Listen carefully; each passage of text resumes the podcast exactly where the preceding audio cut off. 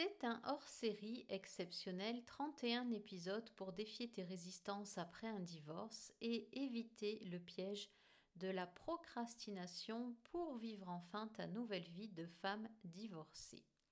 Sans jingle, sans chichi, c'est parti pour l'épisode numéro 7. Tu vas choisir un mot et l'utiliser comme tu veux. Ce qui te manque, et pas qu'à toi, c'est de t'amuser. Dans ton ancien couple, tu t'es éteinte. Tu as d'ailleurs certainement renoncé à ce qui t'apportait de la joie, tu n'as pas osé essayer tel sport, peut-être pas osé changer de travail ou commencer une formation.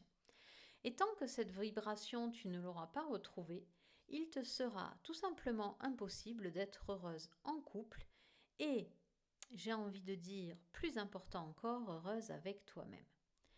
Quand on passe à l'action, même si c'est pour aller jeter sa poubelle en chantant et plus en faisant la tête, ça dissout la procrastination comme, je sais pas, tu vois, de la soude qui attaque sévèrement un comportement trop sérieux, trop triste, trop colérique.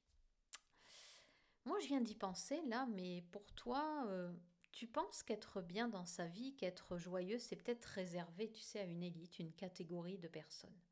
Eh bien, je te l'annonce, pour toi, il y a quelque chose qui peut être intéressant.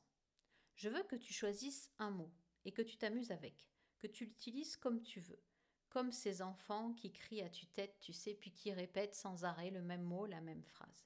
Tu n'as pas le temps Demande à tes enfants, écoute une chanson, ouvre un livre et chope le premier mot qui arrive jusqu'à toi. Si ça te semble encore difficile, si tu veux aussi utiliser plus de mots, aller plus vite ou bien plus loin, appelle-moi en cliquant sur le bouton Appel découverte présent sur mon site florence-cohen.fr.